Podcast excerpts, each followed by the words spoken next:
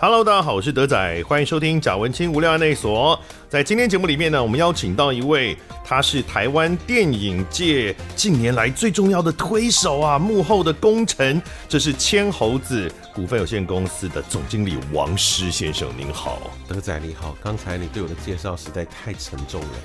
力气立得太高，太太对，真的。你心中是不是开始有一些前辈的那个名字闪过去，就是哦 shit，呃，对，呃真的，这个这个这个帽子戴的太高了。对，，哎但我必须说，我我个人是认为千猴子的地位或他在台湾电影的角色真的非常非常重要哦。我们待会儿会细细的来聊一下。不过我跟王师的认识是有没有二十年啊？十至少有十五吧。有可能，因为我是二零零三年进入电影这一行，所以到今年二零二二嘛，正好第二十年。我都不确定我们当时认识的时候，你有没有真的进电影这一行、啊？因为那个时候是在我在广播电台。对，哦，你你记得是飞碟还是中广吗？你来上我的节目。你记得聊什么吗？聊电影啊。那时候就是在广播电台，然后我每个礼拜会有一个关于电影的访问，对，啊，那或是介绍，有的时候自己介绍，有的时候访问。因为我这个人就很怪，我都不仿商业大片，是我专门仿没有人看过的电影，或者是没有人想要看的电影，我就想把这些东西介绍给大家嘛。，对。所以呢，仿这些都独立片商，那我想我当时应该入行了。然后独立片商呢，他们很多真的很小，对，所以他引进一些，比如说国外的这个独立的电影，他其实也没有一个编制说专门出来做公关宣传的人。对，那我有时候打去给他们说啊，我希望有人可以来介绍电影，他们就很为难。啊，不要不要不要，不好啦，我不会讲话那啦。不然这样，我们有一个好朋友叫王师啊那可以请他去帮我们介绍。我说那他是你们公司啊？不是不是啊，原来那时候我当人家枪手啊。对啊，你那时候很多家电影公司哎、真的吗我那时候一直访问你，都不同电影公司啊，而且都不干你的事，哎呀，当时没收他们的钱太可惜了。因为你口才很好，谢谢哦、很会讲，然后这个对电影也有足够的了解，谢谢当时就变成是各家独立片商的浮木， 就是啊，就是丐帮中的 霸主。发言人， 各家的发言了人。解了解了解。所以那个时候你是应该已经已经入行了，应该是，但一开始不是在牵猴子，不是我，我二零零三年入行，服务的第一家公司叫腾达国际娱乐，嗯，那也收摊了，是对，所以今年等于是我入行的第二十年。那这二十年当中，当然这个这个起起伏伏，有好有坏，大多数的时候就是还是担任这个发行跟宣传的工作。嗯，那这这两三年，或应该讲这三四年，有稍微在往上游再跨一点，从项目的这个寻找、开发、筹组团队，等于担任一个类似像是制片人的角色。是，那现在的就是千猴子股份有限公司是哦，那它是一个有做行销、有做制作、哦有做制作都有的一家公司。是，然后诶有发行吗？你们有发行也有发行，有发行对然后呢，你们因为我找资料的时候很难找，就是说因为角色的不一样，我很难判断到底哪一些电影算是，比如说是千猴子发的。还是千猴子负责行销，哎还是怎么样？所以对这个名单我超难列。这个有一点小复杂，等一下我们可以介绍一下对这些对角色对的分别。但是跟他们有关的电影呢，真的非常多啊，什么这个返校啊、翻滚吧阿信、中破塞、咒，最对近的这个咒啊、呃前阵子少年的安娜的重映的版是本，是是是哦，是废弃之城，呃，千年一问，是呃，后进王建民，是啊呃，拟音哦，我好喜欢拟音哦，对，对我好喜欢那部片，我还写了一篇文章，谢谢。对，就是 《太阳的孩子》《万生回家》《行动代号孙中山》，还有竟然有鄙人在下有演过的《时下暴力》，我都不知道这片跟你们有关系。哎，我的妈廖哲义，廖哲义，天哪廖哲义，廖哲义，哦，我在里面客串一个非常丢脸的角色，不是角色丢脸，是我本身表演的很丢脸。啊，糟糕！那你一定有看过，可恶！当然啊当我没说啊。然后还有，当然还看见台湾是啊，我们待会都大概会提到。没问题。但这个是在二零一一一年， 11一年年成立的哦对，所以之前几年呢，就还不是在千猴子这个位置上，就是在各家是独立片商吗？还是你有去大公司？呃，都在独立片商。嗯我二零二零零三年入行，有经历过，比如腾达国际娱乐，嗯，然后天马行空，哦还有传影互动，是还有古德电影。那这在这个二十年的职涯当中，比较不一样的是，我零六年有去啊、台北金马影展，嗯做这个国际影展的宣传，它算是比较专专案性质的工作。嗯然后零八年在光点台北，那时候还没有华山，所以光点台北是当时全台湾啊、最小的一个艺术电影院。我在那边做了一年的叫做影片行政经理 programmer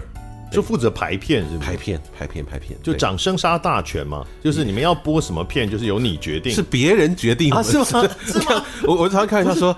呃，光点台北，因为德仔已经去过那个地方，啊那个地当方然是的以前是像美国大使馆还关底，哦后来断交之后就荒废了。那后来是台积电出了五六千万。修复，然后由文化局委托当时侯导的这个台湾电影文化协会，嗯来营运。我们只有八十八个位子，我只管八十八，所以我们哪有资格决定别人的生杀大哎哦呀权呢？那是文化的指标，哎好呀，不那好？是安慰自己，虽然跟是糊弄别八人十八个 位置，但是文青挤破头想要对去。你要你要把辣子都有八十八颗把辣子，我就有八十八个 位置，看什么电影不重要，能够去光点台北看，打个卡就很有 面子。潮啊！那时候还没有还没有 IG 嘞，你要想，那还没有这个还没 有哦，对 IG 嘞，，没没有卡可 以打。卡可以打是，对。那我们来聊电影啊，呃，一我们先从一部你很熟悉啊，每次都会提到的片开始说，好像是对你早期进入电影行销的这一行非常具有意义的，就是那个革命前夕的摩托车日记。是的，是的，是的我搞不好当时不知道你是不是有来介绍，有可能因为我有看过那部片，然后也是非常喜欢。对那那部片对你来说很重要，哇，这个片太太太太有好多的回忆。我们我们这一代的人从小长大的过程当中，经常会看着一些我们所仰望的文青或社运界的前辈，嗯，穿一个 T 恤，上面有那个切格瓦拉，很帅啊，对 仰望远方的那个。可是真正知道他是谁的并不多，很有趣，就是有人以为他是摇滚明星啊，，很多人穿那个衣服也不知道他是谁啊。 啊，对，就帅嘛，反正就帅哥，就是长得帅加十分这样。然后那个时候其实是我刚进入电影产业，在腾达做的第三还第四部电影。呃，我当时的老板黄伟忠跟马天宗，他们那时候去，因为其实作为一个引进外片的独立片商，当时哈，就因为产业在变，当时每一年很重要的一个大事情是去参加坎城影展。啊，是所以老板去看电影展，去选片看片，买回来这部片，然后老板说这个片你一定会喜欢，我看了果然泪流满面。哎 呦，对，然后我我我我我记得当时我在行销这部电影的时候，我每天早上一起来，眼睛睁开的那一刹那，嗯，就已经觉得我已经蒸汽灌顶了，我这一整天都要奉献给切格瓦拉。我我觉得那个哎这是干什么呃这真的，这是真的，邪教啊真的。呃，其实其实大家知道看过这电影就知道说，其实他是切格瓦拉年轻的时候，他当时应该大学还没有毕业，嗯，跟他的朋友 Alberto，就是电影里面胖胖的那一个，嗯，他们骑的打挡车从，因为他们是阿根廷人，从阿根廷等于是一个顺时针的方向这样绕南美洲一圈，嗯，它是个公路电影，它讲的其实是大家所熟悉的那个军人或那个革命家切格瓦拉，在成为切格瓦拉之前的那一段启蒙之旅，嗯，他们他其实是富二代，他是来自一个医生世家，长得年轻又帅，嗯，那一趟旅程让他看到了真实的中南美洲，嗯。呃，多语言、多民族，然后是一个贫富差距非常大，每个国家每个国家各种奇奇怪怪问题的地方。嗯，他去那边产生了一种非常素朴的一种对于社会的一个关怀。是对，那那里面遇到了很多的人事物，所以我我我觉得。啊、在一个有理想的年轻的年纪，看到这部这样的一个作品，或他当时写的那本书，你很难不被打动。他是一个理想主义者的一个青年的一个画像，嗯所以当时我简直是把我全部的创意、我的精力，通通投入这部电影的行销。也因为这部电影我，我做到了很多在现在来看，即使都还觉得有点不可思议的事情。嗯，比如说那时候这个我这个很荣幸哈，当时文倩姐在费店晚餐，哦我是跟她连线，我跟我爸妈说，你看我跟陈文倩连线的，光宗耀祖啊，对不 对？光宗耀祖，光宗耀祖哎呀，那时候我们还在台大电影节的呃举办了一场放映，那时候映后邀请谁呢？我记得有邀请到郑春琪，邀请到沈富雄，邀请到陈凤新三位前辈来做映后分享，那卡斯太华丽了。嗯，还有邀请到蔡康永来我们公司的试片间看完，他看完我记得泪流满面。嗯，他说这个片子太好了，我帮你们宣传，他就请我们把海报裱框之后寄到那个伟忠哥的金星娱乐。嗯，说农历年后找个时间我在康熙来了帮你们宣传。康熙来了宣传一部，还不是台湾片哦，对，康熙来那时候如日中天，你知道吗？是那我还记得那一集很震撼，那那个节目一开始，你看到那个我们送去的海报，嗯，放那个画架上，就在那个荧幕的正中间。康永哥站一边，小 S 站一边。康永哥说：“小 S，今天我们要为大家介绍非常特别的一部电影，叫做《革命前夕的摩托车日记》。”然后小 S 就就是因为像是你知道，单扮演那个笨扮演 那个类比较对笨蛋的傻扮演，傻大，哎，傻大这什妞么啊？没看过对不对？康永这边的五分钟，那个节目当时那一集一开始切五分钟就在讲这电影，而且这个跟他们原来的结构没有关系耶。所有的观众都傻了，我所有的同业也都傻了，我也傻了。第二天，所有人问说：“你们花多少钱？”康永哥愿意把我说：“我一毛钱都没花。”我说：“康永是真的喜欢这电影。”所以这个电影，因为它本身拍的非常非常好，因为那个电影的导演叫 Water Sellers，嗯，他前一部作品是《中央车站》，嗯，非常感人。那个电影拿到了柏林影展金熊奖，然后《革命前摩托车日记》做了非常好的票房，大概台湾台北市我记得三家戏院做了六百多万，嗯，所以这个电影做完，我觉得，诶，我好像还还能吃上这口饭，我觉得切格瓦拉他真的是有一个非常浪漫跟摇滚的那种情怀，我觉得对他跟他的经历也是有关系的。是后来他其实是算是古巴的革命英雄没错，哦，但是呢，我印象中他又不是，他有点像是范蠡一样，就是革命成功了之后他就离开了就，离开了。哦，所以他没有常常革命成功之后，你就会沾染染上一些鸟事，就是对有权力在手上的时候很难呃全身而退嘛。对哎、但是他就先离开了，所以他的那个形象就一直维持在原来那个很浪漫，然后对充满革命理想。那你看他的同伴后来就成为古巴狂人卡卡斯楚 楚，对，完全就是不同的形雪象。茄抽到宝，的方向 了。但我觉得那部片也是给，比如以台湾的呃观众来说，像我这样的生长历程，因为我们两个年纪差不多，对，我们的年代生长的这个教育的环境里面都是非常善恶二元的。是那可是，比如说像这个古巴狂人卡斯楚，他因为跟美国作对，对所以在台湾的教育体系里面，他一定就是个邪恶到不行的人。对，啊，因为我们是非常亲美的，还有古巴这个飞弹危机等等等等等等是这些，但是你看他呃，这个电影里面他谈这些，他们当时还很有革命理想，我不知道他们后面有没有革命理想，但至少在年轻的时候，那一种这些你以前觉得是很恶的这个邪恶的代表这些人，可是他们以他们的人性的那一面是然后他们曾经多么的有有热血，对然后他们曾经多么在乎这个世界的公理跟正义的那些过程。没错，我觉得那个对，至少比如说对我来讲，会是一个一一种打开视野的的一个电影的经验。完全是我。我后来在这电影发行之后两三年，有一次，我忘了在哪个场合遇到柯玉芬，因为他是正大教授，嗯，他说你知道这几年好多来申请研究所的学生都说他们受这个电影的启发，嗯，非常非常的大。我听了就觉得很感动。我觉得就是说，对我来讲，对我当时我来讲，原来我们在做的工作不是只是所谓的娱乐，嗯，它其实是对于许多人的生命，尤其在那个青春朝气蓬勃的阶段产生重大影响，可能就会让他对于这个世界还怀抱着一种正直的期望。是你刚刚讲的很谦虚，说哦，你还可以吃得上这口饭，但是其实包含你在这个电影的这个领域里面，到后来千猴子的成立以及它的发展的过程，你从来应该就不只是为了吃一口饭而已嘛，你有一个使命感在身上非常明显的啊、也不敢这样讲了，就是我我觉得呃很幸运的是，就是这个工作我做得来，然后在过程当中我遇到了很多让我自己生命获益良多的事情或人或事或物，我我觉得这是极度幸运的一个事情，因为老实讲，在进入电影行业之前，我前面做过两份工作，那两份工作加起来、加起来哦，嗯，不超过六个月。哦所以我我其实老实讲，在第二工作结束的时候，我我甚我真的觉得说，哎、天哪，我是不是一个眼高手低，或者是有那种所谓的烂草莓，，对对对，社会适应不良症这种的，一直一直要帮自己找一个下台阶。老板一直在 骂现在年轻人啊， 真的是。对，所以我，我我觉得我很幸运，我非常非常幸运，能能够找到一份工作，喜欢做得来，然后好像还做出一点小小的成绩。是对我们讲一下千猴子当初成立的这一段，好因为呃是三个人一起，对算是一起创办这个公司的嘛，是是有李烈、对，马天宗跟我三个人，马天宗真的做很多事 哎、超级 斜杠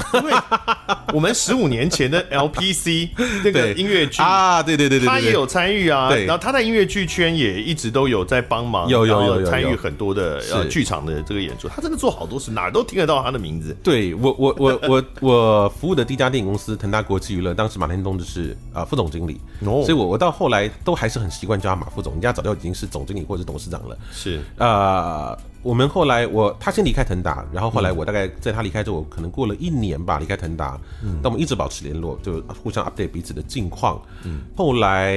啊、呃烈姐，因为烈姐很有趣，烈姐以前是这个三台时代的当家花旦，对对对，对小时候都看他的八点档。对对哎对，那姐那时候啊、呃等于从幕前走向幕后之后，她开始做电视的制作人。嗯，但大家对于她做制作人比较知道，其实从电影开始。嗯，她第一部担任监制的电影是《囧男孩》，杨雅哲导演《囧男孩》。啊，是二零零八年，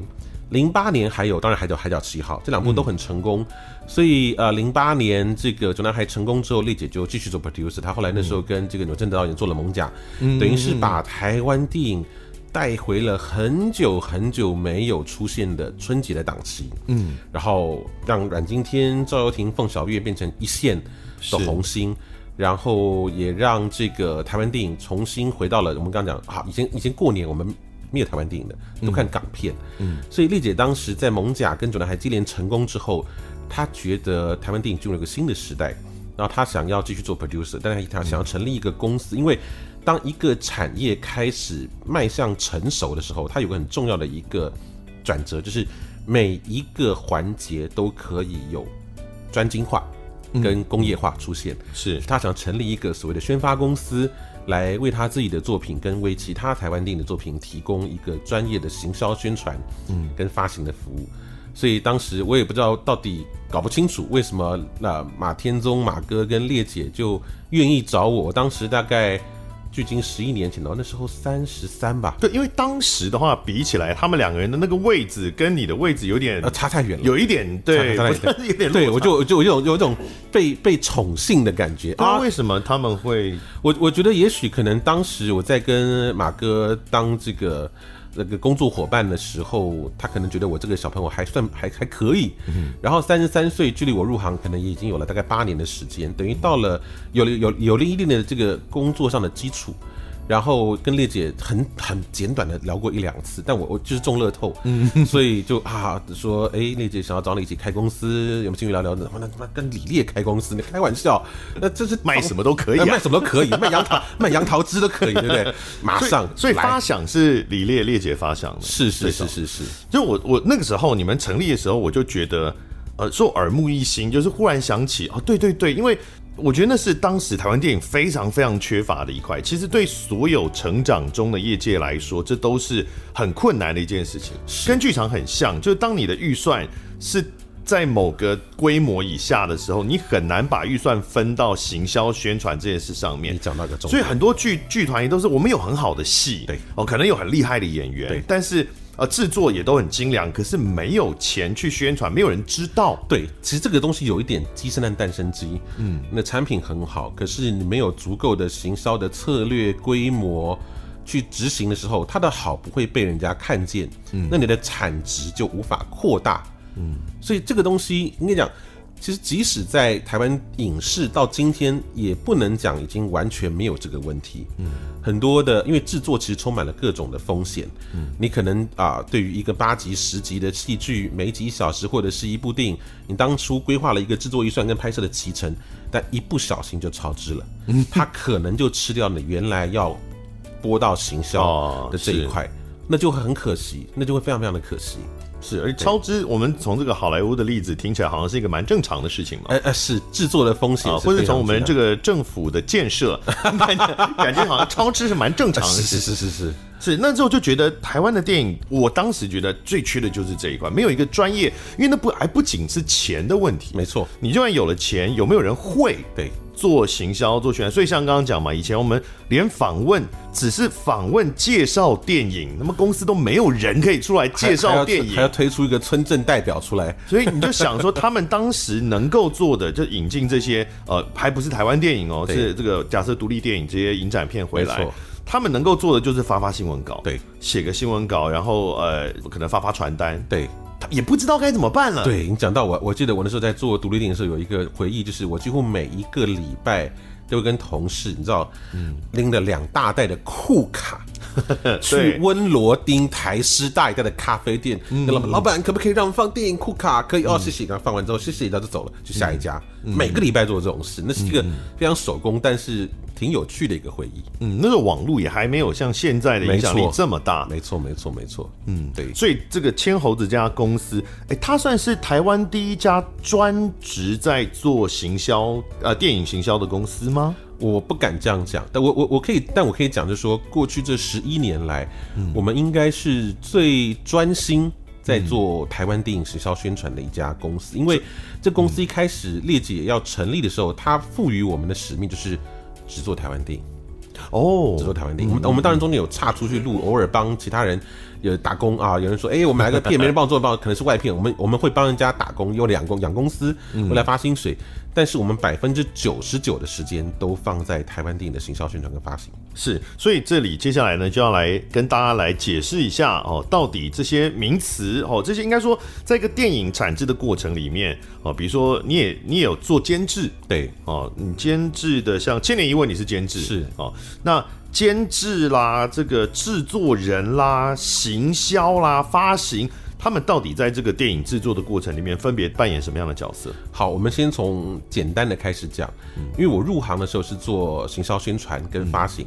等于就是一个电影当它完成了之后，然后它要推到市场上。当然啊、我们如果还是用最传统电影来来说什么是电影，我们还是以在戏院买票观看这个行为嗯为主。嗯，那观众要怎么知道这部电影呢？在二十年前跟二十年之后，他接收电影资讯的管道当然很不一样。嗯，所以我们的工作就是要让观众知道，嗯，好 awareness，然后被吸引，让这个电影产生一种 attraction，嗯，然后产生 action 去行为。所以我们的工作其实就是担任作品跟观众之间的桥梁，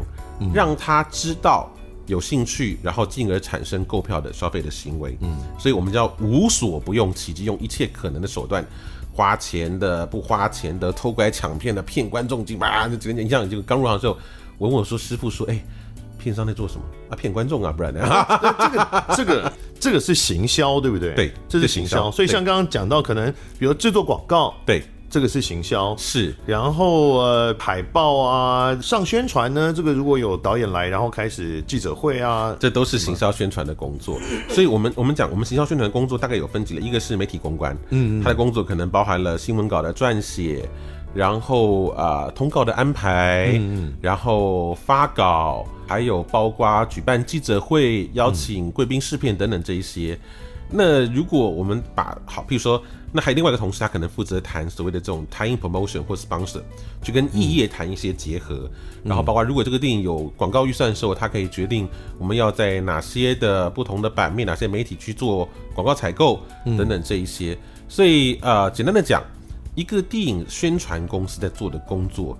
跟广告公司、公关公司其实是一样的，只是我们专注在电影这个产品上。卖的商品不一样。对，那那如果我们讲发行，好吧，发行的英文叫 distribution。对，发行到底是什么？发行它的关系主要是跟戏院产生关系，比如说今天德仔你是这个大的影城的排片人，我哦哎我是秀泰影啊城是的，哎这个德仔我们有个片子啊，这个电影资料给你看一下，预告片等等这些送钱啊，啊，对没没没 没没，我们是一起赚钱，不啊是送，哦我们来分这样哎钱，我们来分哦钱，是是是有没有可能哎呃哪个档期啊，在你这边来做应演，所以它主要是跟戏院洽谈第一个档期，第二个在你的连锁影城的哪些北中南哪些哪些点去做应演，我们的这个合约如何去签订这个分账的条款。确定合作之后呢，我要在你这个影城里面做哪些版位的露出，然后我们怎么样来规划这个试片活动等等等等这些，所以发行主要是跟我们讲是跟通路产生关系的这个工作，是对把电影送到电影院里面没，错然后行销是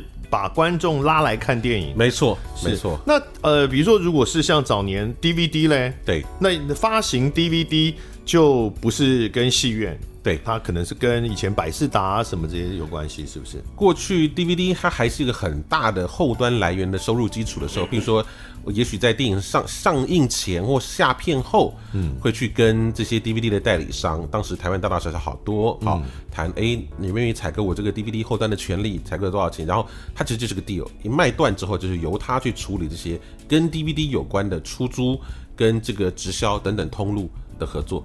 它比较像是一个一次性的交易。嗯，就是实际上，比如说像假设得力影视，对，然后呃卖断之后，那后续要他要在哪里上架，那是他们就去没处错理没。错，伯克莱啊、哦等等这一些。但是像这个，比如说 DVD 的发行，对跟电影的发行通常是同一家吗？还是会分开？分开，分开，分开。哦，不同的通路的发行都可能会签给不同家，是是是是是，哦，这么复杂。是的，对那像现在有 OTT 对之类的串流平台，也可能会都签给不同家。有可能签给不同家。对为什么呢？就是呃，不同家的可能他专业人脉什么不一样嘛。没错，你你我们我们这样想好了，以前在我们讲这 DVD 还很盛行的年代，嗯，是有各种通路，譬如说雅艺影音、哦，是百事达、白鹿洞等等的，还有包括逛商场，或者还有包括线上的通路，金石堂、成品或博莱等等这些。那这些其实。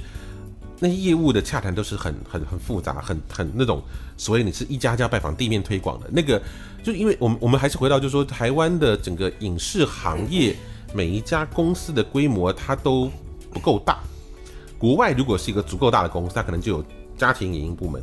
它可能就有戏院发行部门，它都在同一个公司的体系之下，只是以部门的方式来做分工。对啊，因为观众不容易搞清楚。就比如说我们看好莱坞这些，比如说华纳兄弟对他的片，对你总会觉得他好像制作也是他，对啊、这个发行行也是他，对呃，然后行销也是他，对他不是都一样以都一前比起如说还的有，对吗以？前还比如说华纳家庭娱乐，可能就是负责嗯华纳兄弟所有电影的这哦个 DVD 等等这些。对，所以当他分工之后，就不容易搞清楚到底你你是负责哪一块的这样对。所以对千猴子来讲，就是有些你们是只有负责行销，是的，不管发行；有些你们是呃只管发行不管行销的有吗，也也有也有。然后也有行销、宣传、发行、后端的销售都是我们做的，都有。为什么啊？就是接的时候为什么是人家不给你们吗？呃，是啊，哦，比如说你只管呃发行，不管行销的时候，是这个制作公司他可能觉得，嗯，我们行销我们要找别人，哎，或者是我们自己很厉害，我们自己做。哦，对他也可能自己做，对，哦也有可能一个项目，它在这个募集资金的过程当中，它其中一个投资方就说：“诶，这个行销我们自己有人，哦我发现我们能做，所以它等于就在前面就把这个后端的分工给切出去了。那这样的案子，我们大概就很难去把它谈下来，因为它涉涉及到已经涉及到是股东跟投资结构层面的问题。所以，比如说，如果像是一个国际的电影公司嘛，还是什么，它有资金投入的时候，哦，我随便举例，假设 HBO，对， HBO 如果投资一个片，那可能他是投资，他并不是他自制的，嗯，那有可能他的 HBO 的行销部门就会跟他跟这个片合作， ，HBO 有没有这种可能性？比较少？HBO 主要的还是在后端有线电视，但如果像刚刚讲华纳兄弟、迪士尼这种那，他们都是自一条龙，都是一条龙都是大公自司，制，是。他们没有去投资其他的电影哦。他们也投资啊，就是呃，像这样大的公司，它有的案子它是属于自主开发，嗯，有的案子它可能是在它成成型的初期或中期去参投，或者去类似像日舞影展这种有很多的项目还在初期，或者是已经有了一个片花可以看的时候，他说，哎、那我要买，我要拿 Global 的发行权，这种其实都有，所以每一家公司参与每一个项目，可能是在任何一个阶段都有可能的，嗯，对。是很复杂，但是呢，前面你有讲到，就是千猴子是一直专注在做行销的这一块嘛，对，哦，但是呢，你们现在也其实没有那么专注了，你们开始开发自己的案子了。我我觉得这个跟一个公司呃成立了十年、十一年，在这行业里面有了一些新的角色跟学习有关。一方面也是就是说，呃，我自己入行这二十年，我深刻的体验到整个行业已经走到了一个内容说话的时代。嗯，我刚开玩笑的时候，我老板问我跟我说，片商就在骗观众，这句话它有一半成分是玩笑，一半成分不是。为什么这样讲？我们我们我们把时光倒回到二十年前，比如说那时候我们可能二十四五岁。第一个，刚刚德仔有说，网络对于我们资讯取得的，或者是各种生活层面的应用的这个结合，还没有这么全面。嗯，现在几乎我们所有事情都跟网络有关。嗯，所以在一个资讯不发达的年代，我们随便讲好了，一个电影它口碑即使很烂，它在上映前它包装的漂漂亮亮的，不要给任何人看。可能会有观众因为卡斯因为类型去看，看着哇哇哦，而且以前有很多那个台湾的片商把预告剪的跟原版的那个电影方向完全不一样的，对就观众进去看了之后干声连连啊。刻意误导。哎、可是这样的片哦，他搞不好还真的能够用这种短打的方式，让片商在第一周、第二周赚到钱。然后你知道那个那个烂口碑传递的速度，可能没有像现在这么快。现在不是，你要想，今天只要进电影院看完，妈的，干有够难看。你脸书一发，好比说你在你的 FB 一发，可能就几万人看到；你在 PTT 一写，几万人看到。所以，我们公司深刻体认到，就是说，虽然我们做行销宣传、发行出身，嗯，可是我们有了一个很清楚的认知，一个电影它要能够在院线的票房取得成功，最关键的那个元素、那个因素是这个电影本身，第一个它到达一个基本的制作的品质，嗯，这个事情是它在这个我们所呃运作的市场，它能够对应到一个对这个类型产生基本兴趣足够数量的观众，嗯，如果这两件事情是没有的话。行销宣传能够做的事情其实非常非常的有限，台湾电影尤其如此。台湾所以电你影们现在是直接下去制作电影了？啊、吗我们有制作电影，我们有制作电影。那我们我们当初就想说，我们公司第一个我们没钱，我们是小公司；第二个我们并不是一个制作经验丰富的公司。嗯，那我们跨足制作，我们的优势是什么？这个东西得想清楚。但你们有一个老板是李烈，他的制作经验很丰富啊。呃，对，但我们也不好意思麻烦他嘛。啊，这他们他们老板 啊，哎，这是是，我们也要自立自强啊，没有。所以我，我那时候我们我就跟我同事讨论说，我们如果要跨足制作，我觉得这个硬挤啦，挤出两个可能有的优势，至少我们对外讲，我们讲得出来。第一个，我们是这十多年来，我们讲十一年，专心做台湾电影的公司，所以一个像我们这样的公司，每一年可能发八到十部台湾电影，嗯，有大有小，嗯，有商业，有艺术，有剧情片，有纪录片，所以我们脑中的这个 database 其实还算蛮完整，尤其我们几乎大概每一个月一个半月就要发一部电影，所以我们跟市场的这个互动是非常非常密切的，我们大概知道这个市场会怎么走，是对，所以我们对于一个项目的商业潜力，可能可以有很快速的一个基本的判断，这是一个优势。嗯，第二个优势是我们在这十一年当中，我们既然发行了这么多台湾电影，我们对于呃台湾在线上从资深的到中生代的到年轻导演。有哪些优秀的创作者？是，他们各擅长什么样的类型等等这些，我们脑中也有一个资料库。嗯，所以当我们要做制作的时候，我认为这两件事情可以帮到我们起到一个很大的作用，就是我们比较知道怎么样去寻找在市场上成功几率比较高的故事题材，或者是怎么样的导演有可能跟我们公司啊、本身的某些行销上的气质是相吻合，所以我们很幸运，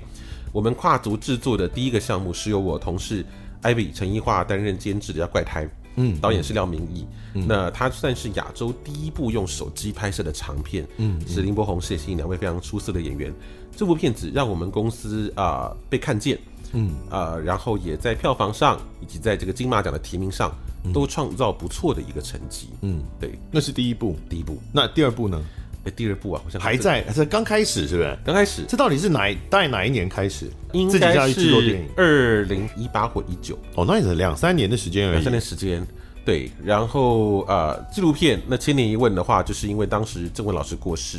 嗯然后我的一个前辈，那曼迪传播的郭慧敏郭姐，她就邀请我来来统筹整个制作，所以千里一问算是你们公司制作的吗？嗯制作制作哦，然后也是担任监制，然后找导演整个团队进来。所以我们大概我我大概盘点了一下，我们未来三年啊、纪录片加上剧情片，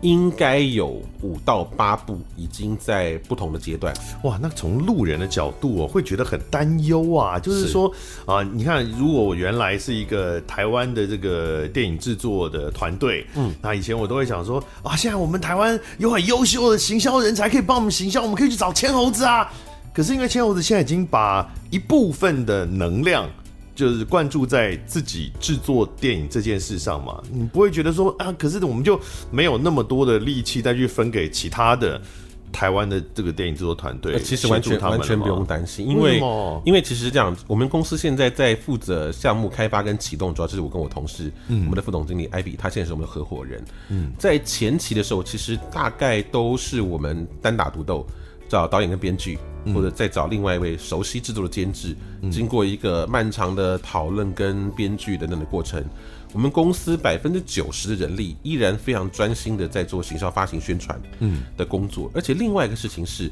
当我们公司在制作上的经验越来越丰富的时候，我们其实更可以帮到许多的在前期找我们的制作团队，他假设请我们协助的是宣发的部分。我们可以告诉他，这个项目也许在这阶段有些怎么样的一个小的调整，它在未来可能更有机会被市场所接受。你意思是说，在制作新的电影的这个方面，它比较像是几个头人去组一个，没错新的团队出来嘛，没错没错因为没错呃，到底要什么导演谁来拍，那个是原来你们公司没有的业务，所以没错他也无法从公司挖人出来做。是是是是是。哦、也就是说，呃，所以其实并不那么会踩到原来的不会公司的人力资源。对哦，当然就是说，如果如果在这个德仔的听众里面啊有这种关心台湾影视，愿意拿个五亿、十亿出来投资切猴子的， 我们就可以长大成一个有很多健全部门、人才济济的影视公司。那对一般的观众来说，我们对电影的理解，当然最有没有红，最重要是票房。哦是那台湾的电影目前指标在票房上面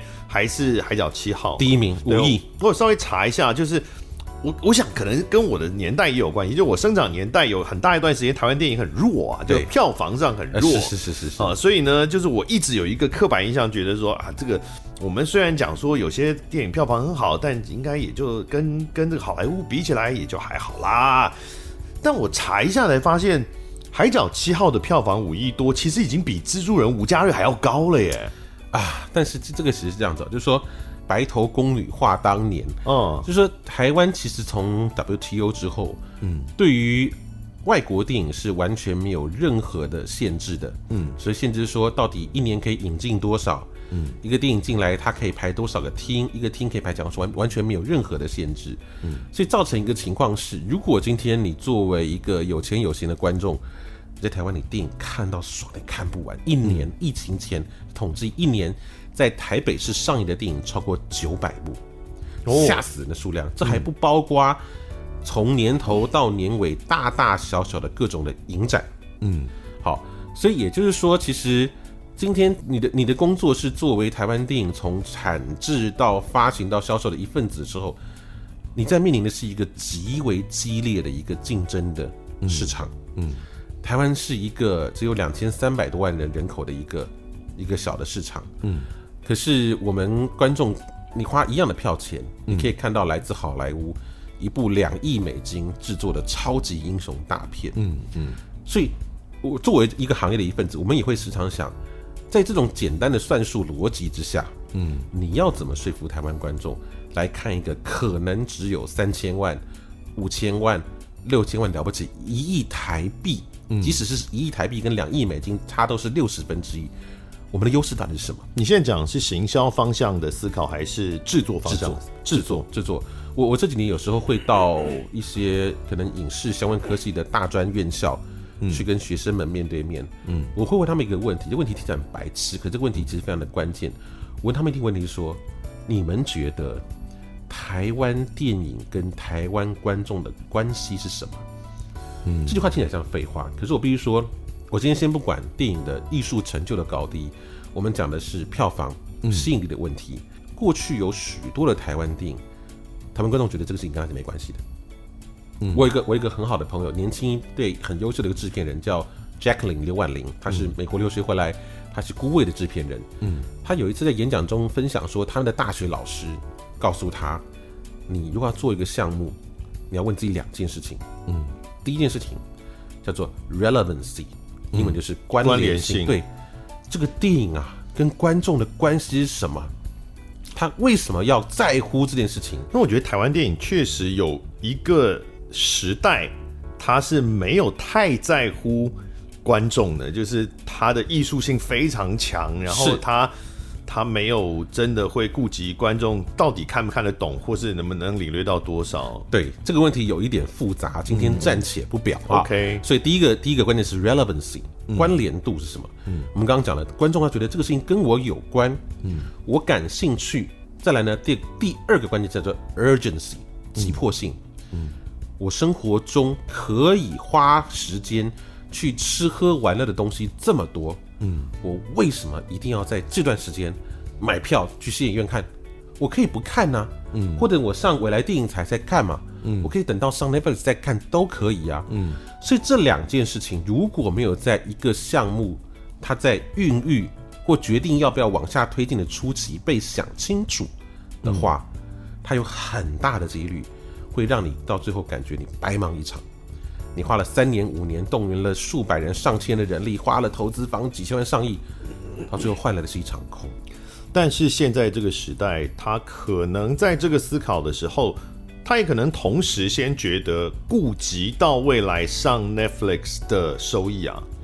就是现在电影的收益会仅仅只从票房来，它有它有扩大更多管道的可能性吗？好，电影的收益可能来自几种，嗯、呃，我们先以台湾来讲，台湾当然最大众，我认为台湾电影最大众还是来自于票房，嗯，然后下片之后会有一些后端版权的收益，譬如说，当然现在新媒体是大众，嗯，然后呢还有很小很小的影音商品，很小了。嗯，还有包括可能啊，你上飞机，飞机上机上版权，哦，是，然后还有包括电视台、有线电视、无线电视等等这些，譬如说公共电视会采购，嗯，可能大爱会采购，或者几个主要的像卫视啦、未来东森电台等等这些，然后可能会有海外的这些版权收益，海外版权收益呃多不多啊？非常少，非常非常少，非常少。所以，所以就是说，回到你刚刚问题，就是说，一个电影它如果在电影的票房这一个阶段，嗯，它没有办法产生足够有效让这个电影在成本上足以回收的票房的时候，它是不可能靠后端版权去把整个投资给打平的。呃，没有一种电影是它比较就是适合后端版权的那些形态的吗？有。过去啊，美国有生产很多我们讲二流、三流 B 级片或所谓的 direct， 你说《风飞沙》是不是？哎哎，而且那些电影赚钱哦， 《 风飞沙》很红哎、赚钱对对拍到起了。那种 cult movie 或者是它叫做 direct DVD， 嗯，就他第一个，他很清楚有这样的一个，我们讲开玩笑说北海有足臭之夫，好像看这种靠片的观众，他有个数量。然后呢，这样的观众他可能他习惯租 DVD 或者是在类似像是以前好莱坞电影台这种属性的频道去收看，他不见得上院线，他有他的市场其实非常非常稳固。所以你能够拍的题材哈，比如说很很廉价的活尸啦、怪兽啦，嗯或者 B 级动作片，好找那种已经跑跑不太动的动作明星，但是它的 成本，但它嗯干成嘛本这样它的成本必须控制，它就纯粹当做一个 business 来计算。嗯，这样的影片其实它的 business model 跟获利反而是稳定的。嗯，我们再举另外一个例子，譬如说我我自己本身看电影的那个尺度是很广的，我们也看很多什么屎尿屁电影等等这些。哦，对，什么亚当·山德勒啊、班斯连这种，我们就是开各种这很商业啊，很商业，各种黄腔玩笑、哦性别、宗教、种族、政治不正确，什么都开这种的，我们我们也看得很开心。嗯，这样的电影其实，在目前被证明在串流平台上的流量非常高。哦，为什么？就说第一个没有压力，没有对不对压力哎，没有人知道，对，除了 Netflix 知道之外，没有人知道我看那部片，对，哎，有就是道理，它，有一种这叫 guilty pleasure。哎呦，。对，没有人知道我有这个 bad taste。对，就跟 Pornhub 一样嘛，在电脑上我看 Pornhub 没有人知道啊，可是如果要进电影院看小电影，那就压力很大啊。没错，没错，没错，没错。所以其实，哦所以其实电影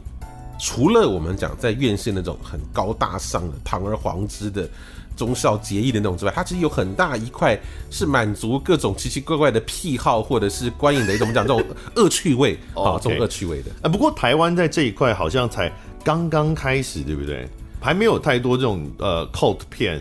有点难。 《逃出立法院》算不算？呃，这个问题很有趣，就是说，当然以以以影片的分类，你说活尸加政治，它其实真的是个比较小众的题材。嗯，可是如果今天你看个片，譬如德仔，你参加过一个试片，你很开心，你觉得你有被这个娱乐到，嗯，你跟他说导演谢谢你拍了一个靠片，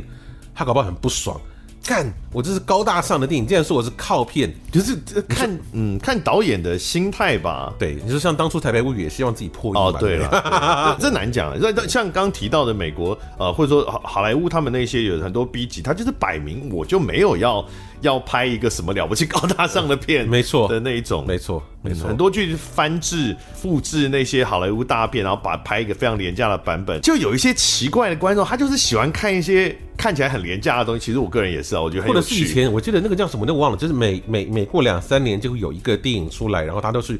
恶搞两三年之间各种红的商业片的，什么叉叉大帝国、啊哎，对对。对对对，之类这种东西，呃，那也不止他，其实以前《击飞总动员》也是在干这个事、啊，也是也是也是，就很有趣。我觉得其实因为因为美国北美市场够大，就是说，所以它其实只要满足这个总人口可能两亿三亿中的一个小众，它就可以养一个利基市场。跟台湾不是，你说说台台湾湾，你觉得养了有没有可能？台湾不容易，嗯，不容易。对，光靠台湾的市场可能很困难。我们可能把那样的创意跟市场都拿去做这个，呃，蓝色蜘蛛网或者玫瑰同林眼了。嗯，哎、我们先不讲对岸的市场，先不讲中国大陆或中国的市场，对哈，我们先讲以外的华人海外市场，嗯，因为他们当地可能没有足够的，因为他们市场就更小了嘛，对。哦，你不管是马来西亚的华人，对哦，温哥华的华人，对，哦，新加坡当然，呃，他是人多一点，啊对，但他们当地的这个电影产业可能更支撑不起一个独立的这种是系统，完全是。所以，所以台湾在这方面有没有可能去在在海外的这些华人市场有足够的，你说把这个市场也纳进来，或者有足够的影响力？我们曾经有过，你呃，嗯比如说以前。以前以前我们小时候看，比如说歌星去东南亚巡回啦，哦或者我以前有个词叫我以做前连秀场歌星都可以对去对巡对，以回，前以前有个词叫做红遍东南亚嘛，啊对对对对对对所以以前的确，以前以前那个年代，你不用刻意去喊所谓的新南向，嗯，那个就是你的市场，毫无疑问。那个年代是什么？那个年我们讲直接一点，就是那个年代其实等于是在中国的政府在做改革开放之前，嗯嗯，所以那个年代就是说，其实台湾所生产的内容是有资格去销售到其他华语观众所在的地方。我还记得很有趣，在我大学的时候去我一个朋友，他住在这个 Vancouver 温哥华，嗯，当地华人社群很多，好、有这个香港移民，有中国移民，有台湾移民等等这些，他们很多在每个周末的娱乐就是去百事达租前一个礼拜台湾综艺节目的录影带。哦，综艺节目的录影带，一个一个月一个礼拜就能到哦。所以台湾的流行音乐、综艺、电影跟连续剧，的确曾经是整个海外或全球华人市场娱乐很重要的来源。嗯，但很清楚，当中国十三亿人市场崛起之后，它的那个制作的规格跟精良的程度，在国际上同样是要做华语的这样的一个内容的消费的时候，你很容易就被把它被它排挤在外面了。对。但是我现在意思就是因为中国不可能有写点电影，对它政策不允许，对，所以即使中国在这个市场再大，或是再兴盛，尤其近年来它越来越封闭嘛，对其实有很多类型片，其实他们是不能拍的，是。那也许我们是不是在这种状况下，我们就有机会了呢？比如说写点电影，我觉我觉得它写写点电影其实有一点点，到底属于华人观众的写点电影到底是什么？我们我们其实没有活尸的传统，哦，就有我们有一僵尸的传统啊。对，，就有有一些在西方或美国发展出来的一些次文化的类型，它有一点难被水平复制到华人文化的语境里面。嗯但你刚刚讲的所谓的这个市场策略的区隔，台湾有没有可能是成为一个华语市场里面做 BL 或同志电影或者是戏剧的一个出口国？这是绝对有可能的。鬼片呢、鬼片，中共建国之后没有鬼啦。对，四九年之后， 对啊， 对，这很有趣。 所以很你只要做现代的鬼片，他们就没办法有一了。次我看一个也不知道真的假的，反正就是广电总局的一个一个一个文书嘛，就说、嗯这个动物哈，这个昭告动物，动物四九年之后不能修炼成精， 哎，修炼要趁早哈，是 这很有趣，非常有趣。所以一个国家的影视流行文化的发展兴衰，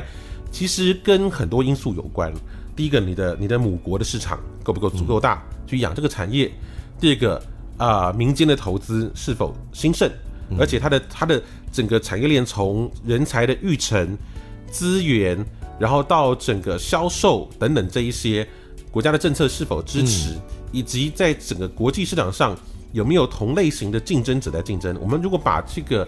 语言的元素拿掉，嗯好，比如说韩国，在我们小时候，嗯，就只有你知道婆婆妈妈在看韩剧的哦，什么我圣小保时候罗真的没有听过韩国电影，对我们我都看过韩国 A 片，我小时候没看过我我我哥有租过韩国 A 为什片么要，租韩国 A 片没呢？这这这可能正好吧，但认得出来是因为那个还是帽拿子嘛，拿错韩国的了那个帽子特别 有那个黑纱的那种帽子，很好认呐。要租也租日本啊！ 看，日本很多啊，可能我想我们看我不一们样我们这个年代其实很大一部分亚，我们我们还是觉得那个年代还是觉得亚洲生产流行文化的最厉害是日本。嗯我是们打日本的电玩，看日本的漫画，看日本的 A 片，看日剧，嗯电影可能比较少，好，可能比较少。可是你看到了现在，韩国的内容不是只有称霸亚洲，它是称霸世界。韩国内容现在是 Netflix 几乎是投资杠杆跟效益最高的。韩国的，你看他们的这个《非常律师》，或者更早的《鱿鱼游戏》等等这一些国际平台，对于韩国我们讲的头部内容，就是最顶级内容的追逐跟采购是非常非常激烈的。也他已经拿出了他的那个精致程度嘛，对你的 BTS 可以做到这种地步了，没错，没错，它其实是世界的韩国，所以这样的情况之下，台湾的影视内容要出海，你竞争的不是只有其他生产华语内容的国家，嗯嗯，而是其他所有非英语系的国家生产内容都在同一个舞台上去竞争那个非常稀有的观众的闲暇的时间跟资源。好，那我们把这个眼光再回到中国来看，对回到中国大陆来看，我们的台湾电影在中国大陆表现怎么样？过往，我们先讲过往，好，嗯，如果以票房来讲，台湾电影在中国市场票房最好的还是一些我们传统上归类成比较校园爱情小清新的，嗯，好，譬如说少女时代的卖的非常非常好。嗯啊，比悲伤更悲伤的是卖的非常非常好。嗯，这个过去如果从数字来看，还是我们最有优势的一个强项。但这几年，呃，中国大陆自己的这个校园爱情电影也也也都做起来了。嗯，对，就是因为老实讲，校园爱情电影在工业门槛上，它进入障碍并不高。嗯，对，我们如果以这个难度来讲，最难的可能是科幻片。嗯，那中国过去几年也曾经一度兴兴起过要拍科幻片的风 潮，这有点辛苦了，大有国有点崛起惨，对有点惨，成功的，比如说像《流浪地球》非常成功，《流浪地球哦》大概是等于五十几亿，它其实是某一种主旋律电影的变形。对。但我我有看《流浪地球》，我觉对得它它的主旋律没有那么张狂，是，呃，它它我觉得它蛮相对比较收敛，所以我我对我来说我比较容易接受，对，简单讲就是以中国这样的大的一个体量市场，它如果没有任何意识形态或题材上的限制，嗯，它完全是可以是一个电影大国，而且是一个有就就输出的大国。就很可惜它有啊，那自断手脚吧。对，这这是哦，所以我说对台湾来讲，这是我们的幸运，就还好，不幸这么大幸， 对对啊，所以还还会有空间嘛？啊、但我们也我们必须也正正视一个事实，你说像台湾年轻人，他们其实很多啊华语流行音乐，其实有些已经在听对岸的歌手，嗯，或者透过像是这个抖音等等平台看陆纵，或者一些大陆的网红，这个事情其实是一个进行式。哦，不过这件事情啊，其实是一直都有在不断的被争议当中，就是说现在这个风风向到底是是台湾的年轻文化一直被吸过去，还是呢他们的文化其实就是中国大陆的新一代的这个文化，他们到底有没有长成足够的强壮？其实两边都有各种不同的的角度的讨论。我觉得互有拉扯。我觉得可能在也许在一八年前后，台湾那时候其实我是看到知识界有一有一波嗯危机感出现。嗯嗯嗯。我有一个朋友，他是一个知识型网红，我就先不讲他是谁，他在大概在三五年前发过一篇脸书的长文，他的意思就是说，大概就是说。啊，他的身边的朋友都是比较这个这个这个本土取向的政治立场的朋友。他说大家都觉得说，哎、台湾新一代年轻人都出生在这个解严的年代，参与过这个各种的大大小小的投票啊，享有公民权，所以理论上他们应该是所谓天然独的一代一代一个 generation，而且天然独是一个一去不回头的事情。他说 no，嗯，据他的观察。再年轻一代的，有可能是天然统的时代。在一零一八年前，我看到有许多关于这样的讨论，因为为什么？就是一样，在一八年那时候，整个中国对于内容的限制还没有像二零二零年之后这么样越来越紧张，这么紧缩。所以的确，许多譬如说透过各种的选秀节目，或者大型的综艺节目，或者是许多的戏剧，不管是古装或当代都会，的确有很多很好看的戏剧的输入，嗯，让台湾的年轻观众觉得说。哇！你看中国大陆综艺节目的排场多么惊人，嗯啊，鹿晗、迪丽热巴长得这么美丽，那个古装戏、 仙侠的东西美轮美奂，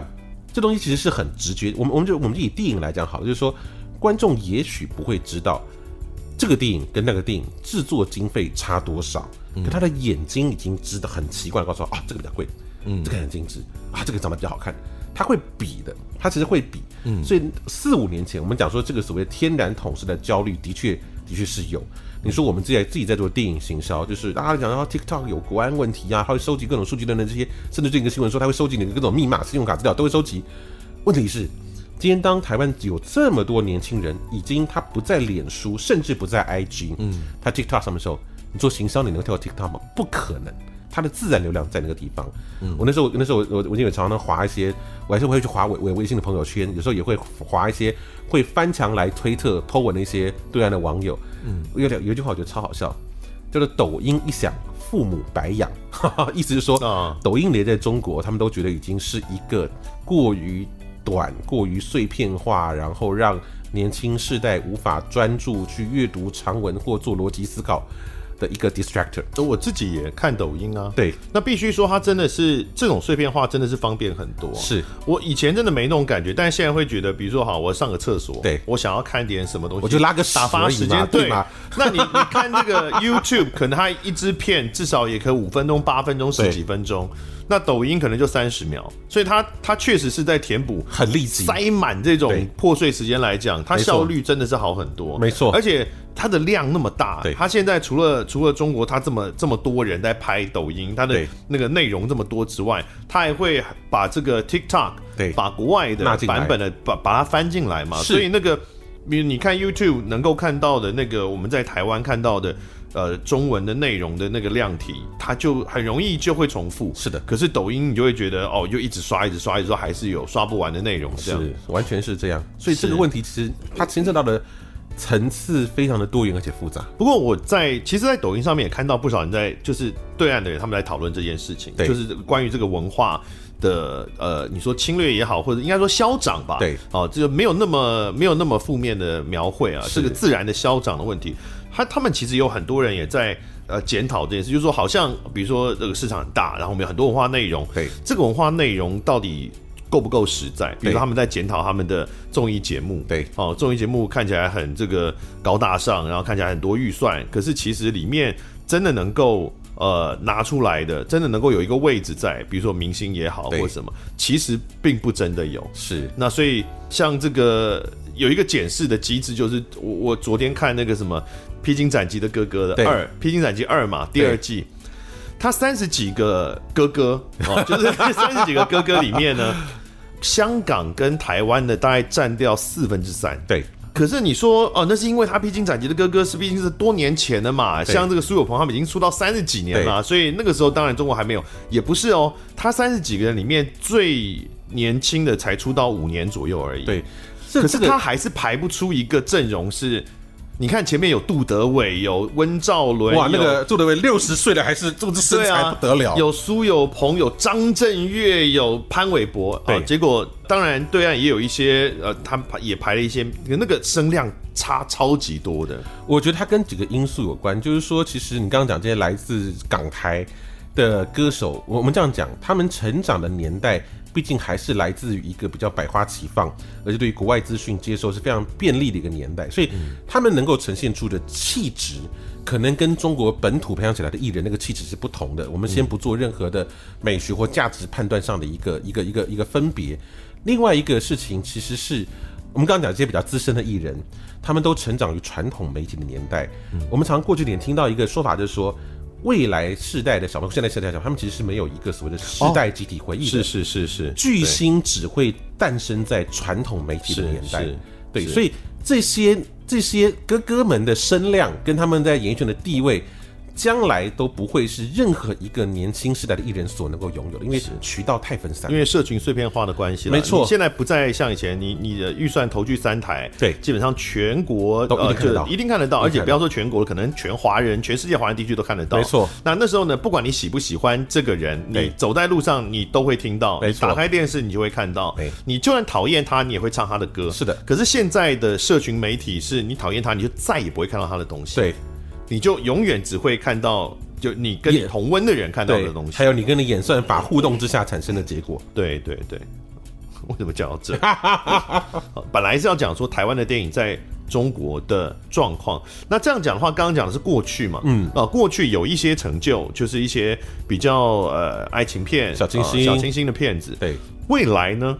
未来更难。因为我们现在遇到的是他们不断紧缩媒体跟创作的这个时代。对，所以我就我就我就更难。呃，跟这个议题有关，其实是大概曾经有有有大概十到十五年的时间，我们会看到台湾的整个电影产业会常常提出，哎，这个电影我们要做两岸合拍啊这样的一个概念。老实说，我我看到大多数这十多年来所谓合拍电影在票房上都并不成功。嗯，我们一样，我们先撇开政治上的问题，就是你要想中国连南北的品味跟文化的选择都不一样了。嗯，台湾更难，对台湾更难。所以如果说假设我们看到有一些有些所谓合拍片，它因为它符合合拍，它里面一定要有中国的艺人跟台湾的艺人谈恋爱，好、然后那哦个然后他可能或者是明明在台湾拍，可他去虚化那个街景。嗯，去去去，哎、这个东西你看不出来到哪里？好，明明是台北，他把那些招牌都 key 掉，变简体字，所以变成是这个事情，它很容易落得两边都不讨好。嗯，那故事说的很别扭。我自己其实还是很喜欢看，比如说《开心麻花》，嗯，好，或像徐峥这样的一些电影，因为我我要看的就是它有一种中国北方这种很生猛的一种草根，或东北的一种草根，生猛的一种粗劣的一种粗我粝的好喜欢东北口音，嗯东 东北北口音口音好可爱。对，那你想，今天中国观众喜欢跟台湾的啊，小清新，讲话声音轻声细语的真好听，嗯好。可是如果你把一些只是不搭嘎的，或者是因为故事要硬凑整个两岸的一个格局的东西，那个文化商品其实老讲，观众闻一闻知道这个东西其实太别扭了。所以你曾经讲过说，这个千猴子不会进军大陆，呃，因为两岸的语言不同、文化不同，不容易引起广大的共鸣嘛。我们其实去过，对啊，我你们我想说，你们不是摔很大一跤摔吗？很大一跤，摔很大一跤，摔很大一跤。我我那我们那时候去主要做的事情是我们那时候有在做所谓的这个艺术家经济，嗯啊，比如说配乐、设计师、摄影师、编剧，我们那时候希望去用我们把这些，而且讲的很很实在，就是今天这些艺术我们经营的这些艺术家，他即使他原来的隐律在台湾可能做到前三名了，嗯，也没办法赚大钱。为什么？因为我们的我讲我们的产业规模太跟那个小了嗯收入天花板其实有限的。他今天做张海报，比如说中国顶级的海报设计师黄海，嗯，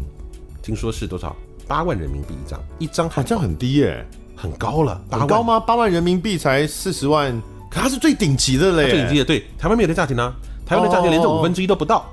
所以当时我们希望是把这些 talent 带到中国，可是即发现，而不是说把他们的电影带过去，这个事情难度其实更高啊，。我以为会更高哎、我以为像比如说聂永贞这种、萧清扬这种等级，他如果在那么大的市场，应该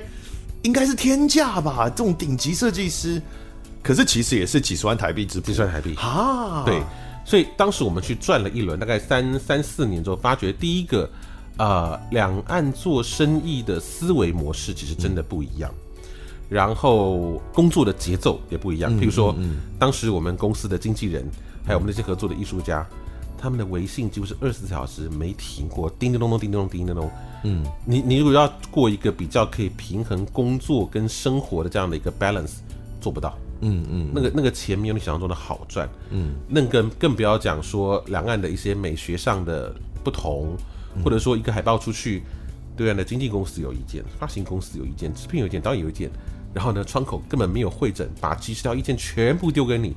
这些东西怎么可能会诊或融合在一个设计上？它最后出来一定是一个设计师自己看了就觉得讨厌的东西。所以那个时候你们不是去制作电影，也不是去行销电影，是也不是去发行电影，不是。哦，是去做艺术家代 理，没错，做经纪人、哦，做经纪人，做经纪人， 做经纪人哦，对。所以后来，当然，我觉得这个也也跟我自己本身分身乏术，嗯嗯，有关。所以后来我们去去中国的这三四年，其实，在商业上来讲，是以惨败作收的。不过这也不是你们的本业的惨败啦，这样讲起来。呃也不总是之说你在台湾的这个呃成功的经验，然后拿去，因为毕竟是不同的方向的东西嘛。呃，但但是对公司来讲，就是承受了很啊，大是的啊，好像损失嘛。欠债欠了很久，现 在就对对，就是还完了吗？呃，那个那个差距有慢慢缩小当 中。啊是。那当然，未来未来几年之内，你们已经有五到八个八部对自己这都还讲自己制作的哦，对对还不是说去接这个行销或对者是发行。对最近有的计划有什么可以跟大家介绍一下？